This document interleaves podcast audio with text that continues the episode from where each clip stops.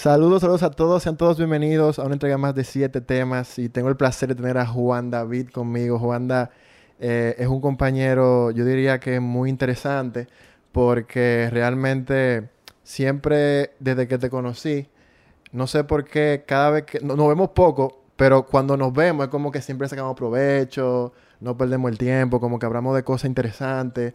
Entonces, de verdad que a mí realmente la persona como Juanda, que son amigos cercanos, eh, no me gusta ligar a mucho quizá a negocios y quizá cosas, pero tiene tanta cosa positiva que yo, yo sabía que él necesitaba estar aquí conmigo el día de hoy. Así que gracias, Juanda, por estar aquí. Eh, la agenda está súper apretada. Rafa, no te invité porque la verdad es que estamos en COVID, no podemos tener mucha gente aquí, pero tú sabes que tú eres accionista de este programa, como quien dice. Juanda, ¿cómo tú estás, viejo? Viejo, gracias por invitarme. Y muy, estoy muy bien. Eh, pese a todo lo que está ocurriendo ahora mismo Siempre tenemos que ver las cosas positivas y esta es una de ellas. Eh, hemos tratado de reunirnos en varias ocasiones y se da cuando se tiene que dar. Este es el momento de hacerlo. y estoy muy agradecido contigo. El proyecto está creciendo bastante interesante, me gusta mucho. Eso fue otra de las cosas que me motivó también a hacer el espacio lo antes posible porque siento que yo no quiero hablar de mí, sino que quiero dejar algo. Quiero dejar algo para la gente que, que de pronto está en las situaciones de, en las que estuve. Y igual, te, tengo mucho cariño y mucho aprecio y eh, tu trabajo lo vengo siguiendo hace mucho tiempo. Eh, y la persona de Chaimi también, entonces sé que podemos eh, coincidir en, algunas cosas y gracias por invitarme. No, gracias a ti. Juanda, este primer episodio siempre me gusta tocar tu historia, no tanto quizá de, tu vida laboral, que lo vamos a tocar más adelante, sino de tu, cómo fue tu infancia, para saber si tu infancia algo conectó y te hizo ser el trabajador duro que yo sé que tú eres hoy en día. Entonces, ¿qué, no sé, quizás tu mamá cómo te crió o el, el environment, el ambiente donde tú te criaste? O sea, haznos un poco tu historia. Sí, eh, mi historia es bien, es bien graciosa y vamos a decir que yo soy el resultado de mucha prueba y error. Yo soy el resultado de muchos, de, un soñador. Yo me considero un soñador. Eh, y desde el principio de mi, de mi vida siempre soñé con muchas cosas, que quizá algunas se lograron, algunas no. Pero... A temprana edad, Juanda, o sea, desde, muy pequeño, desde muy pequeño siempre fui muy soñador. Eh, vivía, yo soy de un pueblo de Colombia, se llama Caicedonia, es un pueblo del Valle del Cauca. Eh, mi madre era educadora y mi padre era un agricultor. Y bueno, nos criamos en un ambiente familiar de muchos valores, de gente trabajadora, gente que se veía trabajando honestamente, en tiempos donde, donde trabajar en Colombia podría prestarse para muchas cosas, porque a ellos les tocó tiempos de guerra, tiempos de paz, tiempo de narcotráfico, entonces si te pones a hacer, a ver el, eh, hacer el análisis de cómo es tu familia, te das cuenta de que, tu, de que mi familia es gente muy trabajadora, gente con mucho deseo de echar para adelante, y bueno, la parte de la migración la sacamos por, por, por un tío que tenemos que emigró también muy joven. Pero yo creo que es todos estos sueños que te hacen querer ver tu entorno y saber si, si, si estás o no estás acoplado. Inicialmente siempre pensé que, iba, que mi vida se iba a desarrollar en el deporte. Siempre fui, fui basquetbolista muchos años, eh, nunca jugué fútbol, vine a jugar fútbol ya cuando había venido a vivir a, República Dominicana. Pero mi tiempo eh, universitario, de escuela, de colegio, siempre fue mucho el, el básquetbol. Entonces, el deporte, desde tan temprana edad, te haces, te empieza a sacar todo ese deseo de trabajar duro. Mi papá era un atleta de, alto rendimiento en, disciplinas como el, atletismo, lanzamiento de jabalina, salto alto.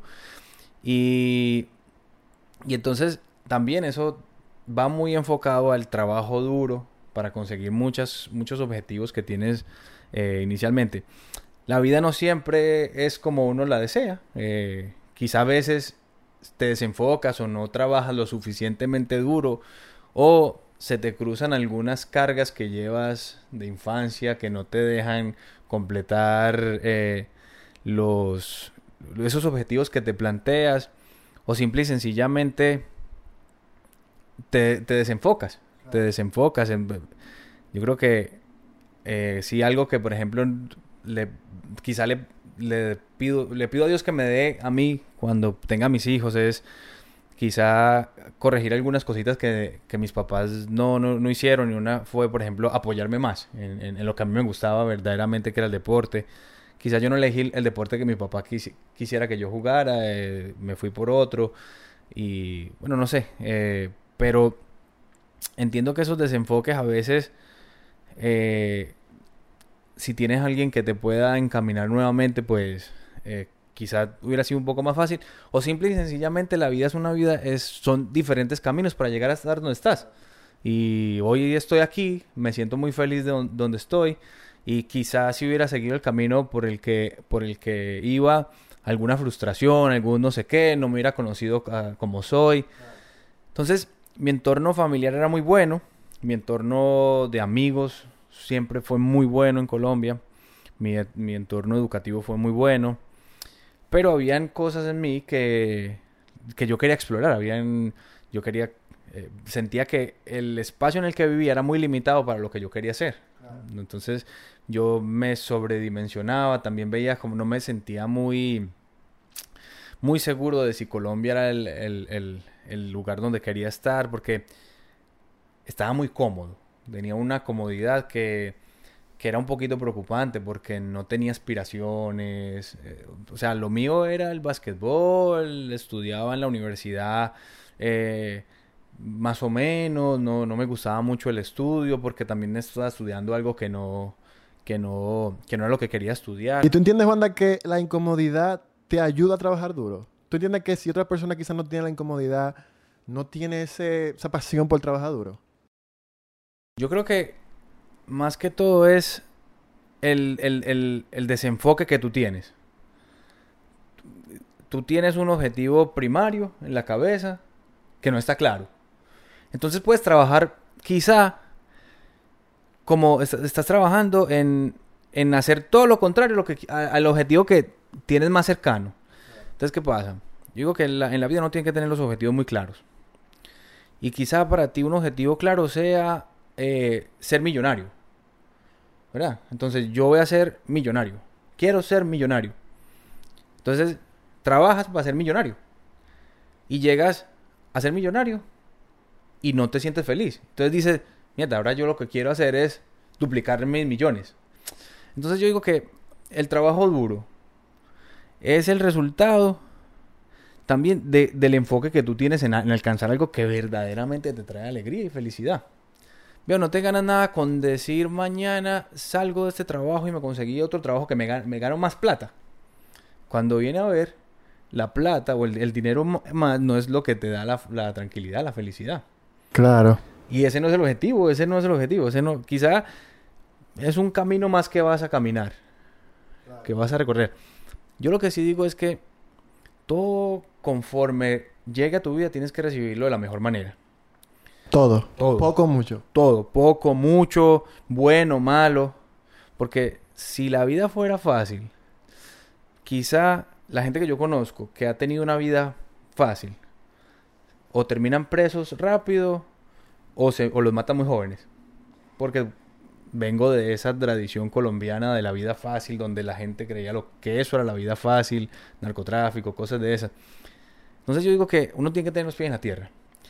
Cuando uno está hablando de mi historia, de mis inicios, uno tiene que tener un acompañamiento. El acompañamiento eh, tiene que venir de padres, tiene que venir de educadores, tiene que venir de psicólogos, eh, porque la vida te va presentando muchísimas oportunidades y en esos tiempos que tú estás bien, tú, estás, tú estás siguiendo un influencer, por ejemplo, y entonces tu, foco es ver cómo este tipo está consiguiendo. Y tú quieres ser como ese tipo. Yo quiero ser como el influencer tal, que tiene un millón de, un billón de seguidores. Pero no sé si ese sea el, verdadero objetivo de tu vida. Entonces, voy a lo mismo. O sea, yo siempre quise ser deportista y fui un gran deportista, pero no sentía esa felicidad. Y no me sentía en mi entorno. Sentía que necesitaba más. Entonces, bueno, de la nada, de la nada, así como, como mi vida empieza a cambiar siendo muy joven. Tenía algunos 17, casi 18 años. Me siento como que en un ambiente que no es el mío. Siento que no sé para dónde voy. Siento que... ¿Cómo tú te diste cuenta que no era tu ambiente, Juan? Para la gente que no ve pueda darse cuenta. Claro, eh, empiezas a hacer, empiezas a, a, dar pasos. Eso es fácil. Tú te das dos pasos y te devuelves tres. Entonces, eh, llego a, por ejemplo, eh, estoy estudiando en la universidad, estoy, tengo una beca para la universidad. Estoy estudiando, primero, primer síntoma, estoy estudiando algo que no quiero estudiar. Entonces, cuando tú sientes que, que estás haciendo cosas que no te gustan, oye, corta de raíz, corta de raíz. Y al final de cuentas, por ejemplo, yo no me gano nada con entregar el título a, mis padres de lo que ellos quieren que yo estudie. Si eso no me va a servir para nada, mano. Porque al final de cuentas, cuando termine la universidad, yo, yo voy, a voy a buscar algo que me guste hacer. Porque entonces empieza a, cumplir, empieza a hacer, a sentirse un, fracasado. Y tú sabes lo que es sentirse fracasado a los 18 años. Y no saber que está, y peor aún, estar sin saber que estás siendo un fracasado. Entonces te empiezan a ver que tú eres un vago. Entonces ahí venían mis familiares y me decían, no, pero que tú lo que haces es jugar basquetbol todo el tiempo, ni siquiera le pones cuidado a la universidad. Y entonces empiezas tú a darte cuenta de que no tienes aspiraciones. Entonces, súmale a eso que no, no sabes cómo estás encaminando tu vida. Entonces, te sientes frustrado. No estás logrando nada de lo que, de lo que te propones. Y te vuelves infiel. ¿Por qué te vuelves infiel? Porque estás haciendo cosas, pero estás pensando en otras. Es como que te digo que infiel porque tienes una novia, pero estás pensando en la vecina. Claro. Y, esa es la paradoja de la vida, y es así. Estás haciendo cosas, pero tu, cabeza está mierda, qué bueno que mi papá no me jodiera tanto la vida y yo pudiera ser astronauta. Pero no me puedo salir de la carrera porque eso, ellos son los que pagan. Entonces, todas esas cosas, todas esas frustraciones fueron las que me hicieron sentir fuera de... Entonces, quiero trabajar, pero entonces me... ¿Cuáles son las opciones de trabajo que tengo? Hmm, está muy limitado el, trabajo. Eh, aparte de, por ejemplo, yo no era... Yo en, el, en tiempo de colegio tampoco era el tipo más popular del colegio, como dijeron. Yo tenía un, un grupo de, de, compañeros, nos la pasábamos jugando basquetbol, pero existía mucho, en ese momento no se, no se llamaba bullying. en ese momento simplemente te hacían muchas bromas y te molestaban y, y, y yo empecé a, a, crecer con complejos. Con complejos, porque no me, nunca he sido agresivo, nunca he sido peleón, nunca, aunque, aunque la gente piense lo contrario, por, cuando, sobre todo cuando jugamos fútbol, la gente cree que yo soy el primero que va a dar un golpe, el primero que va a pelear. Y no, no, no, nunca, nunca he sido así. Entonces, no tenía un, estar en un entorno donde me, crecí en un entorno de, de, mucho relajo, de muchas bromas, de mucho moleste, no, era tanto a mí, pero a mi grupo nos molestaban mucho. Entonces eso, eso te va llevando a, ser indisciplinado, a, a, a, más frustraciones, a más frustraciones. Entonces, eh, el entorno en el que trabaja, en el que me quería mover laboralmente, yo no sabía, nunca había trabajado, viejo. O sea, que tú le puedes brindar a una sociedad si nunca has trabajado, en el sentido de estoy frustrado porque no estoy estudiando lo que yo quiero estudiar. Lo que más me lo que más me da felicidad en la vida ya no lo estoy pudiendo desarrollar como lo quiero desarrollar porque eh, me empiezo a frustrar y ya no, no veo ninguna motivación en hacer deporte. voy eh, entreno, hago, juego torneos, pero no veo ninguna, ningún paso más adelante. No tengo un acompañamiento, importantísimo. Y pues no, y, en el entorno, si quiero trabajar, tampoco tengo cómo desarrollarme porque no, no sé nada, no sé hacer nada, eh, no conozco a nadie. Entonces, ahí te pones a analizar y dices, no, esto no, esto no es lo que yo quiero. Este no es el entorno en el que yo quiero trabajar. ¿Y cómo entonces, Wanda, tú ¿En qué momento, si tú recuerdas, tú dijiste, ahora sí voy a trabajar duro, aquí sí yo voy a trabajar duro? Pues, primero el entorno, en el entorno en que estaba, yo sabía que tenía que salir. Yo digo, tengo que salir de, por lo menos de mi entorno familiar. Entonces empiezo a ver cuáles son mis opciones más cercanas. Y, y un tío que vive acá, le digo yo, oiga, mira a ver qué usted hace conmigo. yo me voy para allá a trabajar con usted, así sea de asistente suyo, que sea seis meses, a ver qué, qué ocurre. A ver si por lo menos eso me da Claro. me, me saca un poquito de Prende el esta... Sí, a ver si me, si me saca un poquito de este ambiente que estoy viviendo. Claro. Entonces, ¿qué pasa? Hasta ese momento, yo digo, bueno, yo nunca he trabajado en nada y me da un poco de miedo. Oye, te lo digo, me da un poco de miedo el hecho de que, uff, y si yo no sirvo para trabajar. Vuelvo a lo mismo, faltan muchas cosas, son muchas frustraciones, mucha falta de, de ese acompañamiento, como siempre te digo, y, y por ahí se va.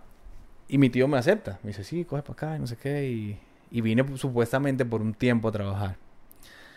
Entonces, nada, me acuerdo que trabajaba con él, lo asistía en su... Él es un arquitecto, entonces yo lo, asustí- lo asistía en todo lo que él me pedía. Pero eh, muy joven, sin experiencia, en un país lejano, entonces empiezan a aparecer algunos temores. Pero me gusta el trabajo, me gusta el trabajo, ya veo que, me, que, que soy bueno trabajando. eh, no cumplía todo como me lo decían, porque una gente sin experiencia, pues como que yo quería explorar otras cosas y, y me entretenía fácil porque era un muchacho. Entonces, duré trabajando con él seis meses, exactamente seis meses. Aquí en Dominicana. aquí ya. en República Dominicana. En esos seis meses pasan muchas cosas. Yo eh, me aguantaba, por ejemplo, me acuerdo que me, me quería, los fines de semana quería tomarme una cerveza, unos tragos, ¿verdad? Entonces, no tenía mucho dinero. Claro. Entonces, ahorraba en la semana la plata para poder el fin de semana tomarme una cerveza. Claro, ¿verdad? claro.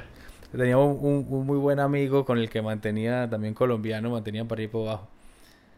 Y a veces, por ejemplo, no teníamos plata para la cena, ¿verdad? Entonces, me acuerdo que un día una tía nos me sacó del freezer eh, un paquete que tenía en la nevera de 24 salchichas. esas. Luego estaba vencido, viejo. Pero estaba sellado. Claro. Digo- le digo yo, viejo, o nos vamos a tomar unos tragos, ¿verdad? O nos comemos esas salchichas. Usted dirá, o comemos, o, com- bebemos, o nos tomamos estas salchichas. Algo hacemos. Entonces él llama a un amigo, ingeniero industrial, y dice, oye, estas salchichas. No, si eso, si eso no está abierto, de... Luego nos metimos las 24 salchichas, pero nos fuimos a beber. Por lo menos el trago tuvo que haberle matado los microbios a la salchicha, pero resolvimos. Entonces, eh, entonces ese era el tipo de anécdotas. Es decir, yo de- después de los seis meses eh, me voy a trabajar a una tienda, una importadora agrícola.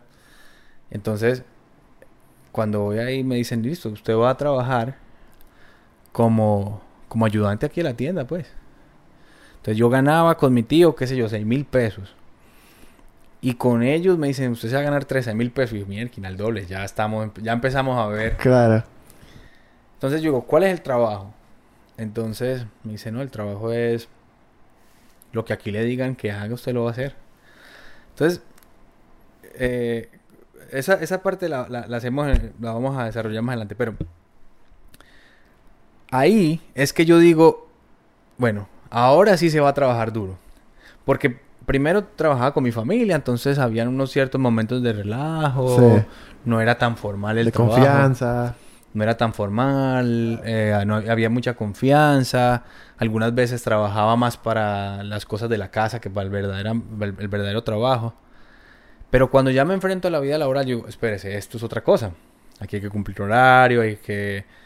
Y entonces digo, ¿cuál es mi propósito? Bueno, mi propósito aquí no va a ser ser el asistente de todo el mundo. Aquí yo voy a aprender a trabajar y ahí entonces empieza a, a- empiezo a sentir esa, esa necesidad de trabajar duro. Ahí es donde digo, espérese, ya esto no es algo de relajo, eso es de verdad. Y si yo quiero dar el próximo paso, es trabajando duro. Y por ahí entonces empiezan a desarrollar las otras historias de trabajo duro. Pero ese primer paso, de, de y, y dentro, y dentro del, de mi espacio de trabajo, crecí mucho. Que tú dirás, que tú dirás, bueno, tú fuiste, te voy a explicar.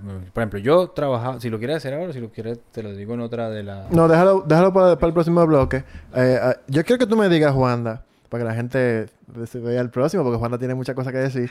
Pero yo quiero que una pregunta clave para cerrar este bloquecito eh, con broche de oro, porque está muy buena tu historia.